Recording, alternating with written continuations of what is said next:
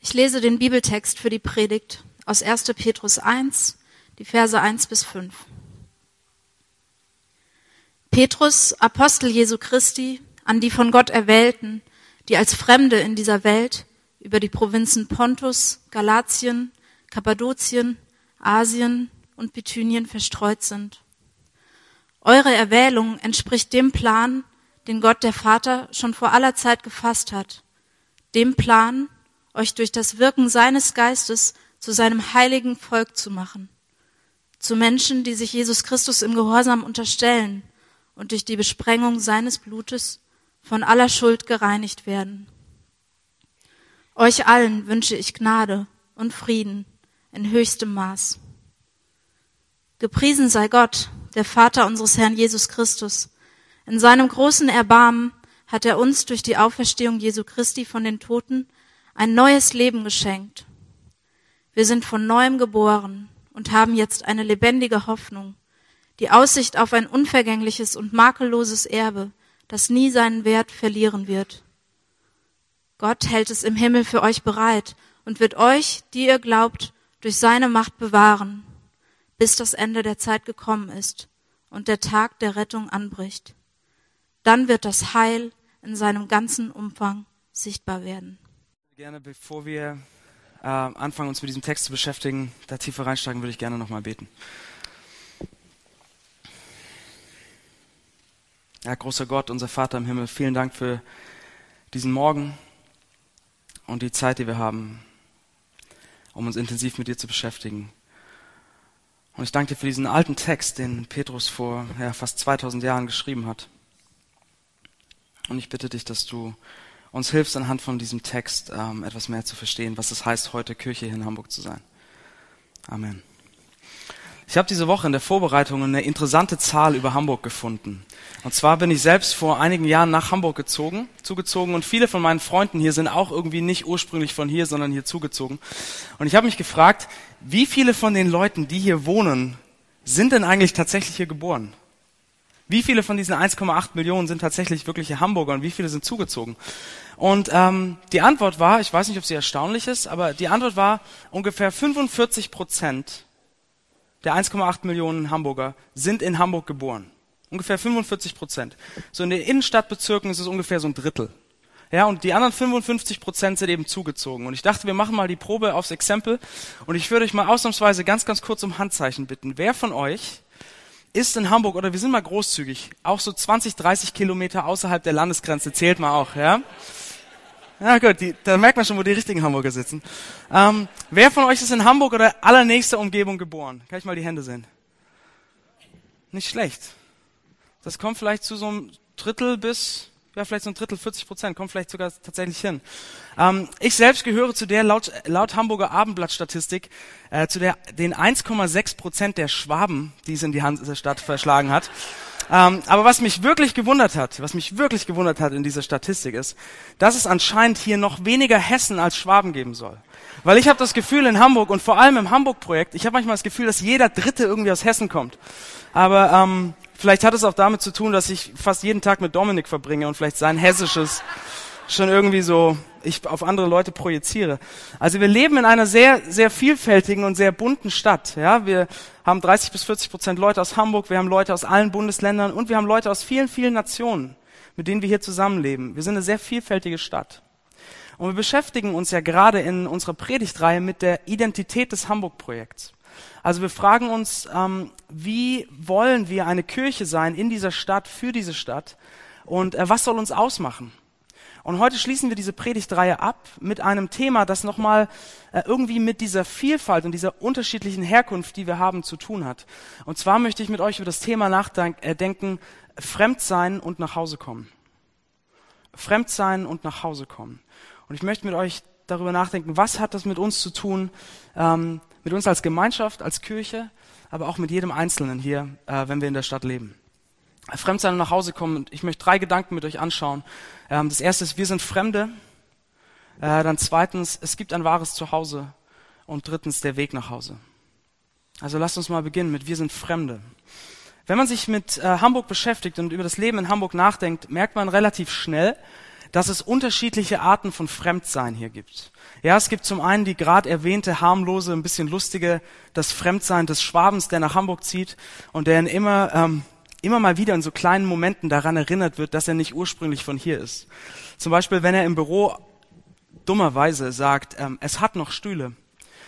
Und dann seine Kollegen ihn natürlich in absolut korrektem, perfektem Hochdeutsch daran erinnern, dass es bitteschön, es gibt noch Stühle heißen muss und dass er sich ähm, dieses Gell am Ende des Satzes doch auch mal abgewöhnen könnte. Ähm, das ist so ein kleines, harmloses, eigentlich lustige, lustiges äh, Fremdsein, ja, das ich erlebe. Aber es gibt andere Formen von Fremdsein hier in der Stadt und es gibt eine tiefere Form von Fremdsein, nämlich ein Fremdsein in uns selbst. Ähm, ein Fremdsein in uns selbst, das mit unserer aktuellen Zeit und mit unserer aktuellen Gesellschaft zu tun hat. Seht ihr, wir sind heute in unserer Zeit so mobil wie noch niemals zuvor. Durch äh, Transportmöglichkeiten, durch äh, Verkehrsmittel, durch globale Kommunikation steht uns die Welt so offen wie noch nie. Ja? Ähm, die Welt steht uns offen. Und noch vor wenigen Generationen, wenn ihr mal an eure Großeltern denkt oder an eure Urgroßeltern oder vielleicht sogar an eure Eltern, ähm, noch vor wenigen Generationen war das Leben örtlich sehr viel begrenzter. Und es gab ein ganz klares Verständnis von Heimat und Zuhause sein. Ja, es war eigentlich der Normalfall, dass man in der Region, in der man geboren wurde, aufgewachsen ist und gelebt hat und dort sein Leben verbracht hat. Es gab eine Heimat, es gab einen klaren Platz, wo man hingehörte. Aber das hat sich heute grundlegend geändert. Ja, die Welt steht uns offen. Und die einzigen, die darüber entscheiden, wo wir zu Hause sein wollen, sind wir selbst. Ja, wir, wir können, aber wir müssen uns auch selbst entscheiden, wo unser Zuhause ist, wo wir uns niederlassen. Und während uns diese Mobilität ganz, ganz neue Freiheiten eröffnet, die es früher nicht gab, sind wir dadurch auch so entwurzelt wie nie zuvor. Ja, viele von euch, wenn ihr darüber nachdenkt, viele von euch, die jetzt hier in Hamburg, dem Tor zur Welt, ja, leben, äh, viele von euch werden das nur für die nächsten drei bis fünf Jahre tun, realistischerweise. Ihr seid vielleicht hierher gekommen für die Ausbildung, den ersten Job oder vielleicht für den nächsten Job oder für die Liebe. Ja, und dann irgendwann geht's weiter zur nächsten Station. Hoffentlich mit der gleichen Liebe dann. Aber ähm, es geht weiter, ja. Wir leben an unterschiedlichen Stationen. Ähm, einige von euch werden noch eine längere Zeit im Ausland verbringen. Für andere von euch ist Hamburg vielleicht so eine Auslandsstation. Andere wieder von euch sind als Deutsche in einem anderen Kulturkreis aufgewachsen und ihr sitzt so ein bisschen zwischen den Stühlen und wisst gar nicht so richtig, wo ist Heimat und Zuhause. Ja, wir sind mobil, wir leben an unterschiedlichen Stationen für eine gewisse Zeit. Die Welt steht uns offen. Wir können überall zu Hause sein und sind es dadurch doch nirgendwo so ganz richtig. Ähm, Pico Iyer, das ist ein, ein britischer Journalist, der indische Wurzeln hat. Er hat einen Artikel geschrieben im Prospect Magazine, den er The Nowhere Man genannt hat, also der Nirgendwohler im Prinzip. Und er hat es ganz interessant, dieses Phänomen unserer Zeit auf den Punkt gebracht. Und er schreibt Folgendes. Er sagt, es ist mir tatsächlich erst vor kurzem aufgefallen, dass ich eigentlich ein Beispiel bin für eine vielleicht ganz neue Art von Leuten. Ein transkontinentaler Stamm von Wanderern und Pilgern, der sich so schnell multipliziert wie internationale Telefonverbindungen oder Vielfliegerprogramme. Wir sind die Transitlounger, die immer auf dem Weg zum nächsten Abfluggate sind. Wir kaufen die wichtigen Sachen duty free, wir essen unsere Mahlzeiten von Plastiktellern. Wir schauen auf die Welt herab mit geliehenen Kopfhörern. Wir laufen durch Länder wie durch Drehtüren. Wir sind in dieser Welt wie ansässige Fremde, unbeständige Bewohner von nirgendwo. Nichts ist befremdlich und kein Ort mehr fremd, aber wir sind Besucher selbst in unserem eigenen Zuhause. Und ich denke, wir erleben das alle sicher sehr unterschiedlich und unterschiedlich stark. Aber wir haben diese Entwicklung in unserer Zeit und in uns selbst, dass Heimat und Zuhause ist nicht mehr vorgegeben, ist nicht mehr definiert, sondern äh, wir müssen das selbst finden. Und äh, vielen Leuten geht es auch so, dass Zuhause gar kein Ort mehr ist eigentlich, sondern eher ein Lebensgefühl, dass man sagt, in diesem Lifestyle oder in diesem Lebensgefühl, da fühle ich mich eigentlich zu Hause, da fühle ich mich wohl und das ist dann egal, wo auf der Welt das ist. Ja, das ist dieses Gefühl. Also es gibt so ein innerliches sich fremd fühlen, so nicht ganz angekommen sein, seinen Platz suchen, nicht wirklich wissen, wo zu Hause ist. Es gibt das innerlich. Aber es gibt in Hamburg auch eine andere Art von Fremdsein, nämlich ein sehr äußerliches Fremdsein. Ähm, wir haben immer mehr Leute in dieser Stadt, die sich fremd fühlen, die in der Fremde sind, nicht aufgrund ihrer Mentalität oder ihrer Mobilität und weil sie sich alles aussuchen können, sondern weil sie fliehen mussten. Weil sie alles zurücklassen mussten, was ihnen lieb und teuer war. Ja, wie zum Beispiel, vielleicht erinnert ihr euch, Raoul, der letztes Jahr hier ähm, stand im Gottesdienst und seine Geschichte erzählt hat. Oder Leo, ein junger Afghane, den ich vor paar Wochen in der Schanze kennengelernt habe. Leute, die fliehen mussten, die sich fremd fühlen in dieser Stadt ähm, aus anderen Gründen. Wir haben unterschiedliche Arten von Fremdsein. Und die Frage ist jetzt, okay, was hat das jetzt mit unserer Frage zu tun, wer wir sind als Hamburg-Projekt? Was hat das jetzt mit unserer Frage zu tun, wie wir leben in dieser Stadt? Oder was hat der christliche Glaube damit zu tun? Einiges. Denn der christliche Glaube hilft uns, uns mit dieser Spannung des Fremdseins, mit diesem Fremdfühlen, es hilft uns, uns damit zu identifizieren. Dann seht ihr, Petrus schreibt in diesem Text, den wir gerade gelesen haben, er schreibt auch von einem Fremdsein. Er schreibt auch, ihr seid Fremde. So, lass uns das mal anschauen. Petrus schreibt diesen Brief, den ersten Petrusbrief, im ersten Jahrhundert nach Christus. Er schreibt diesen Brief an verschiedene christliche Kirchen in einer ziemlich großen Region, und zwar in der heutigen äh, Nordtürkei, diese Nordosttürkei, große, große Region. Und ähm, er beginnt seinen Brief mit folgenden Worten. Petrus, Apostel Jesu Christi, an die von Gott Erwählten, die als Fremde in dieser Welt über die Provinzen so und so und so verstreut sind.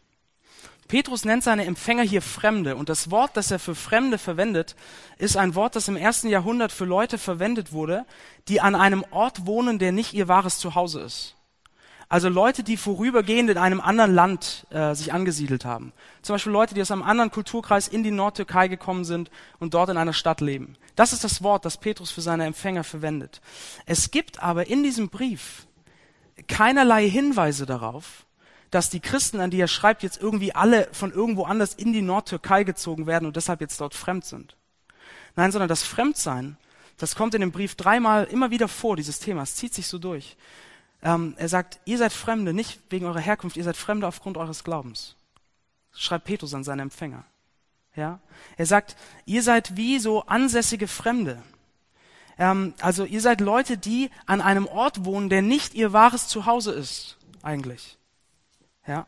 Und diese ersten Leser von Petrus, denen ging es so, dass das nicht nur so eine Glaubensüberzeugung war, okay, als Christen sind wir irgendwie, haben wir ein anderes Zuhause und wir sind hier fremd, sondern für die ersten Leser von Petrus war das etwas, was sie ganz alltäglich erfahren haben, weil sie zu dieser Zeit ähm, aufgrund ihres Glaubens ausgegrenzt wurden, beschimpft, benachteiligt.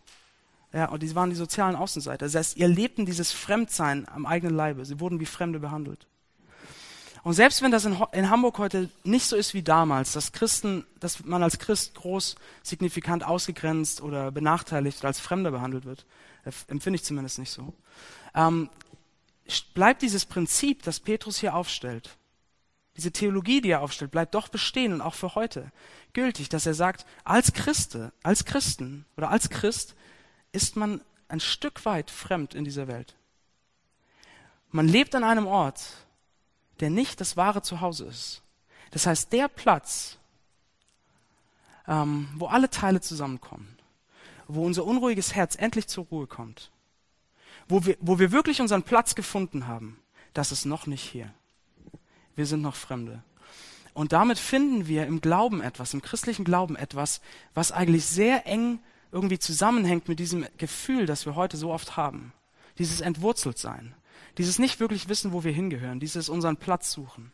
Ja, ich kann mich als Christ mit diesem Gefühl eigentlich total identifizieren, weil ich weiß, ein Stück weit, eigentlich geht's mir genauso. Durch meinen Glauben. Ich bin auch noch ein Fremder und ich habe auch gewissermaßen noch Heimweh nach meinem Platz.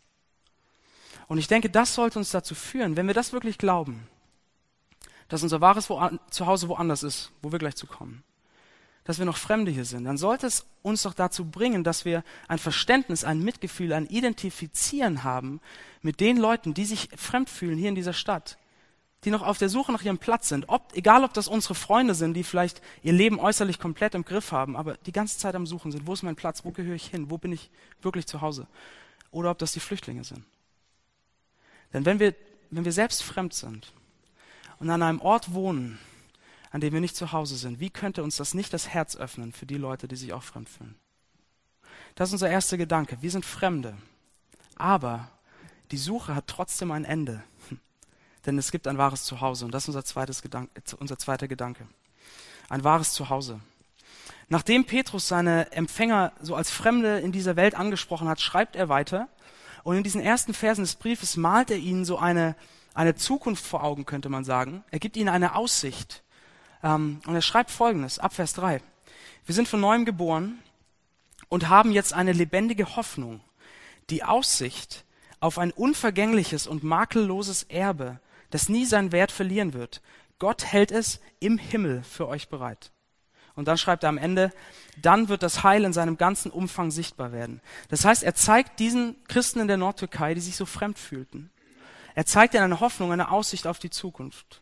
Er zeigt ihnen ein Stück weit ihr wahres Zuhause. Er sagt, ihr könnt eine Hoffnung haben, denn es wartet ein, ein Erbe äh, von unvergleichlichem Wert. Irgendein Erbe wartet auf euch im Himmel, also bei Gott, in Gottes Gegenwart, unmittelbar bei ihm. Und er sagt, eines Tages, wenn ihr, das, wenn ihr dahin kommt, dann wird das Heil in seinem ganzen Umfang sichtbar werden. Also was er damit sagt ist, das wird ein Ort sein von umfassenden, absoluten Wohlergehen wo all das Leid und die Ausgrenzung, die ihr erfahrt, ein Ende haben. Wo alles, was schief hängt, gerade gerückt wird. Wo alle Teile an ihren Platz fallen. Wo das unruhige Herz zur Ruhe kommt. Das malt er ihnen vor Augen, ihr wahres Zuhause. Das ist die Aussicht, die er ihnen gibt.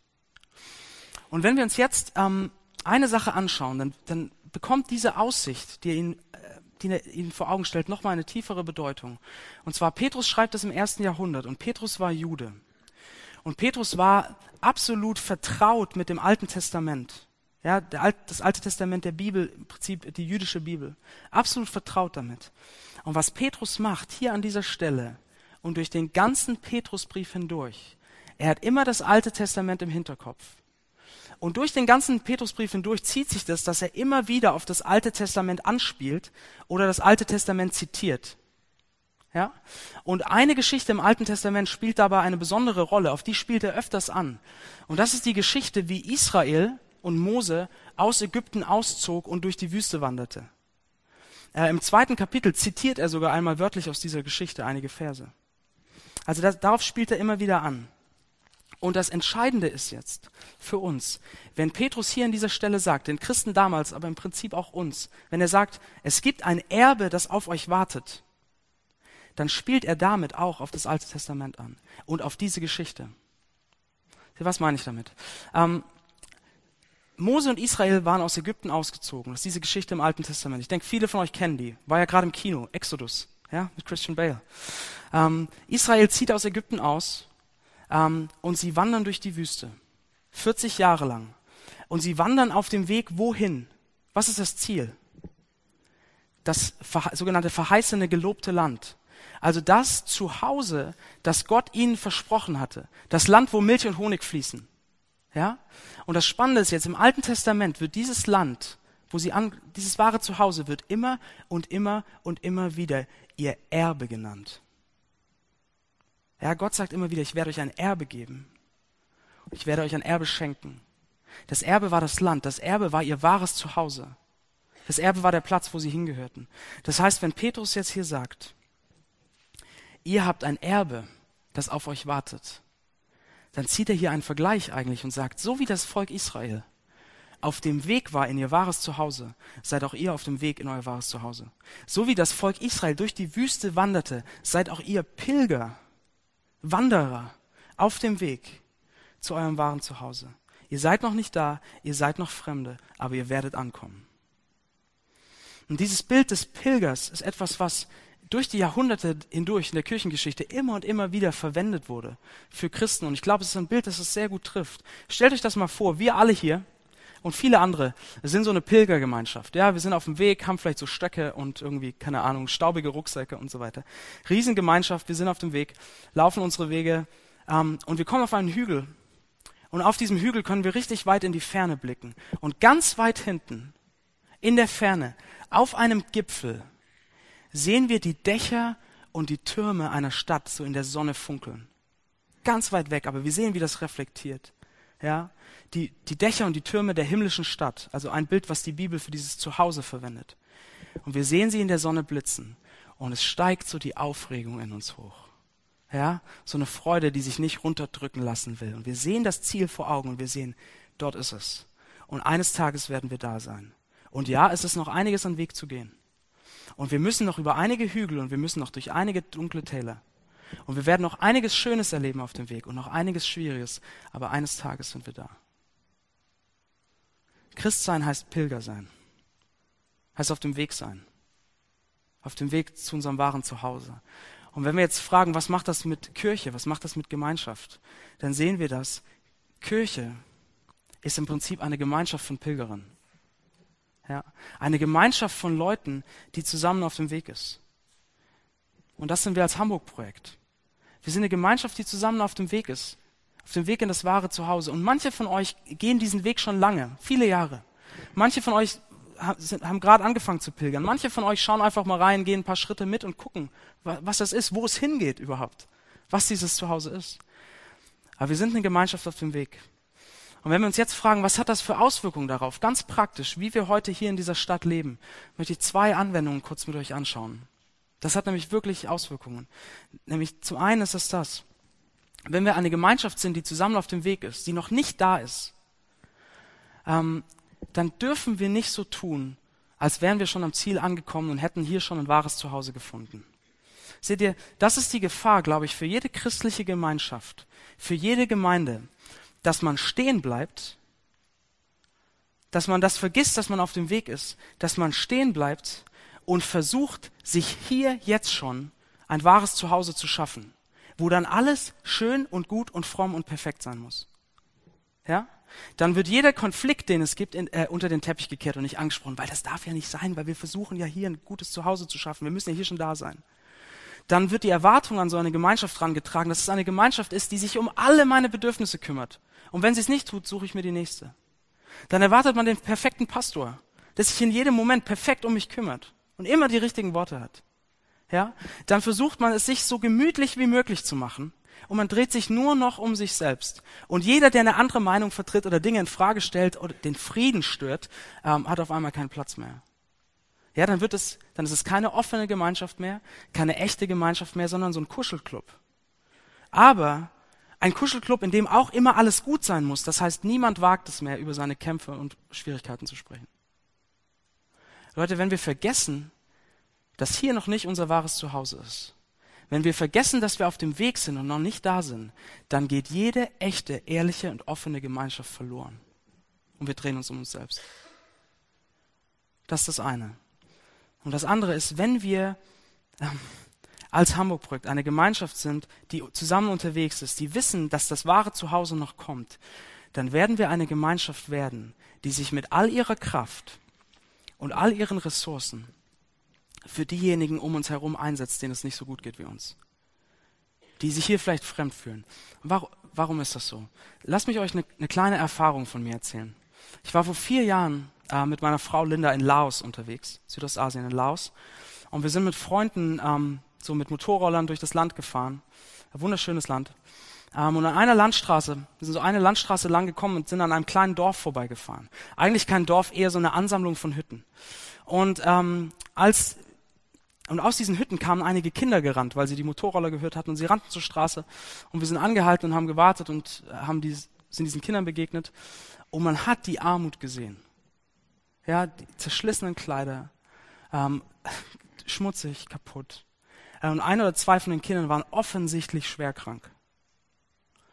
Und ähm, wir konnten mit ihnen natürlich nicht sprechen, wir können kein Laotisch, sie konnten kein Englisch. Und wir sind dann weitergefahren schließlich. Und ich saß auf diesem Motorroller und habe mich Folgendes gefragt. Was hält mich eigentlich davon ab, alles in Hamburg aufzugeben? Alles zu verkaufen, was ich habe, dorthin zu ziehen und diesen Leuten zu dienen? Was hält mich eigentlich davon ab? Und ich habe darüber nachgedacht und die Antwort war ziemlich ernüchternd. Die Antwort war, was hält mich davon ab? Die Angst, zu kurz zu kommen. Die Angst, zu viel aufgeben zu müssen. Die Angst, nicht komfortabel genug zu leben. Und warum hatte ich diese Angst? Und es hat mich getroffen da auf dieser Landstraße. Warum hatte ich diese Angst? Weil ich mir tief in meinem Innern doch nicht so sicher war, ob es eines Tages ein wahres Zuhause für mich gibt, in dem alles, was ich aufgeben würde, bei weitem aufgewogen werden würde. Seht ihr, wenn wir, wenn wir nicht glauben oder uns nicht sicher sind, ob es dieses wahre Zuhause gibt, in dem dieses absolute Wohlergehen auf uns wartet, dann werden wir natürlich alles, was wir haben, all unser Geld, all unseren Wohlstand benutzen, um es uns hier jetzt so komfortabel wie möglich zu machen, um uns jetzt hier ein wahres Zuhause zu schaffen. Aber wenn wir überzeugt sind, dass wir eines Tages wirklich zu Hause sind, wisst ihr was, dann ist all das, was wir haben, all unser Geld, all unser Wunsch, Wohlstand, all unser Komfort, dann sind das nur die Dinge, die wir auf unserer Pilgerreise mit uns mitschleppen, die wir mit dabei haben, aber mehr nicht mehr. Und dann können wir anfangen zu geben. Und können wir anfangen, uns für die einzusetzen, die fremd sind. Können wir anfangen, denen ein Zuhause zu schaffen, denen es nicht gut geht hier. Und wisst ihr was? Vielleicht pilgert es sich manchmal sogar leichter, wenn man nicht so viel mitschleppen muss. Ja, wir haben also gesehen, in diesen ersten beiden Gedanken, als Christen oder als Christ ist man ein Fremder in dieser Welt ein Stück weit. Ja, wir haben ein wahres Zuhause, das anderswo auf uns wartet. Und das bringt uns dazu, dass wir uns mit diesem Gefühl des, des nicht angekommen sein, des entwurzelt sein identifizieren können. Das ist unser Gefühl im Prinzip. Aber wir haben auch gesehen, es gibt ein wahres Zuhause. Ja, das wartet. Das kommen wird, ein Erbe. Und das kann uns dazu führen als Gemeinschaft, dass wir eine offene Gemeinschaft sind, die auf dem Weg ist, anstatt es sich gemütlich zu machen. Und eine Gemeinschaft, die sich für ihre Stadt einsetzt und für die Leute um sie herum. So, ich möchte zum Ende noch eine, euch noch eine Ermutigung zeigen, die in diesem Text ist, die sich eigentlich durch diesen ganzen Text durchzieht. Und das ist unser dritter Gedanke, das ist der Weg nach Hause. Seht ihr, ich hatte ich hatte am Anfang gesagt, dass Heimat und Zuhause heute nicht mehr klar definiert sind, sondern dass wir eigentlich selbst entscheiden müssen, was unser Zuhause ist. Dass wir selbst uns eigentlich ein Zuhause schaffen und kreieren müssen.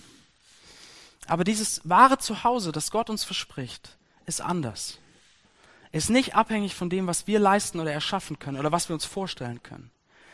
Wir müssen es nicht erschaffen, sondern Gott erschafft es für uns. Aber nicht nur das. Und wir sehen jetzt in diesem Text etwas, nochmal etwas dazu. Etwas, was ähm, Augustinus, ein Bischof im vierten Jahrhundert, wunder, wunderschön ausgedrückt hat. Er hat gesagt, obgleich Gott selbst unsere Heimat ist, wollte er auch noch unser Weg zu dieser Heimat werden. Obwohl Gott unser Zuhause ist, wollte er auch noch unser Weg nach Hause werden. Wisst ihr, und das liebe ich so an diesem Text, an diesen fünf Versen. Dieser ganze Text ist durchzogen, von vorne nach hinten, durchzogen von dem, was Gott tut, um uns nach Hause zu bringen. Ähm, seht ihr, wir sehen in Vers 2 und 3, wie die ganze Dreieinigkeit, Gott Vater, Gott Sohn und Gott Heiliger Geist, alle arbeiten, alle wirken, um uns nach Hause zu bringen. In Vers 2 zum Beispiel sehen wir, Gott, äh, der Vater, hatte den Wunsch, hatte den Plan, uns zu seinem Volk zu machen, also in, uns in enge Beziehung mit ihm zu bringen. Das hat er bewirkt, heißt es durch Gott den Heiligen Geist, der uns prägt und verändert. Haben wir letzte Woche drüber gesprochen. Und schließlich, wir sehen Jesus Christus, der am Kreuz stirbt, um uns bereit zu machen, um uns geeignet zu machen, einem perfekten Gott gegenüberzutreten. Durch den Gott uns neues Leben schenkt und dieses Erbe, diese Aussicht, diese Hoffnung. Das heißt, wir sehen Gott Vater, Gott Sohn, Gott Heiliger Geist, die alle arbeiten, alle wirken, damit wir eines Tages das erleben können, was Petrus sagt, dieses Heil in seinem ganzen Umfang, umfassendes Wohlergehen.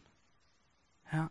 Gott wirkt mit all seiner Macht, um uns nach Hause zu bringen. Aber er setzt noch, noch einen drauf. Ganz am Ende des Textes. Er setzt noch mal einen drauf. Ganz am Ende schreibt Petrus. Und er wird euch, die ihr glaubt, durch seine Macht bewahren, bis das Ende der Zeit gekommen ist. Das heißt, er schafft uns nicht nur ein Zuhause und bringt uns nach Hause, sondern er bewahrt und beschützt uns auf dem Weg. Ja, wenn wir nochmal zu diesem Bild von den Pilgern zurückkommen, vorhin, ja, wir stehen auf dem Hügel, wir sehen die Dächer in der Ferne blind, äh, irgendwie funkeln und reflektieren, dann ist das, was in diesem Text steht, in diesen Versen steht, eigentlich Folgendes. Gott hat nicht nur diese Stadt für uns gebaut, und Gott hat nicht nur für jeden von uns so eine Wohnung in dieser Stadt vorbereitet bei ihm, sondern Gott macht das Tor auf und er reitet uns entgegen. Und er trifft uns am Anfang des Weges. Bei unserem ersten Schritt ist er da. Und er zeigt uns den Weg. Er ermutigt uns weiterzumachen, wenn wir müde werden. Er trägt die Schwachen, die nicht mehr können. Er beschützt uns vor lauernden Gefahren. Und er geht mit uns über jeden sonnigen Hügel und durch jedes dunkle Tal geht er mit, bis er uns eines Tages mit lautem Jubel durch die Tore der Stadt führt, in unser wahres Zuhause. Seht ihr, das ist, was er tut. Obwohl er unser Zuhause ist, wollte er auch unser Weg nach Hause werden. Und er geht diesen Weg sogar noch mit uns. Deshalb, Leute, in den Momenten, in denen ihr entmutigt seid, in denen die Dinge in eurem Leben nicht so sind, wie sie sein sollten, wo nichts zusammenpasst, wo alles auseinanderfällt, wo die Dinge schief hängen, denkt daran. Ihr habt ein wahres Zuhause. Und Gott geht den Weg mit euch, jeden Schritt dorthin. Und für diejenigen von euch, die ihr auf der Suche seid nach eurem Platz, wenn nicht wirklich wisst, wo ihr hingehört, und ihr hetzt von Station zu Station, aber habt nie das Gefühl anzukommen, lasst ihn euch nach Hause bringen. Lasst ihn euch das schenken, diese Aussicht, dieses Erbe, diesen Platz, wo ihr wirklich hingehört. Und Leute, lasst uns doch als Hamburg-Projekt, lasst uns doch als Hamburg-Projekt eine Gemeinschaft werden, die zusammen auf dem Weg ist, die nicht stehen bleibt, die es sich nicht gemütlich macht, sondern die sich einsetzt für die Leute um uns herum, die weggibt an Ressourcen, an Zeit, an Einsatz für die Schwachen, weil wir wissen, das ist noch nicht alles. Das wahre Zuhause kommt noch. Lasst uns beten.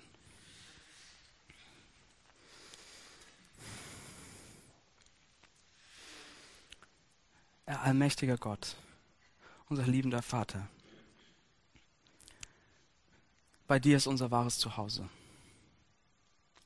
Du kennst uns durch und durch, wie Dominik das vorhin gesagt hat. Bei dir müssen wir uns nicht verstellen, sondern bei dir können wir einfach sein, können wir einfach ankommen, können wir unseren Platz finden.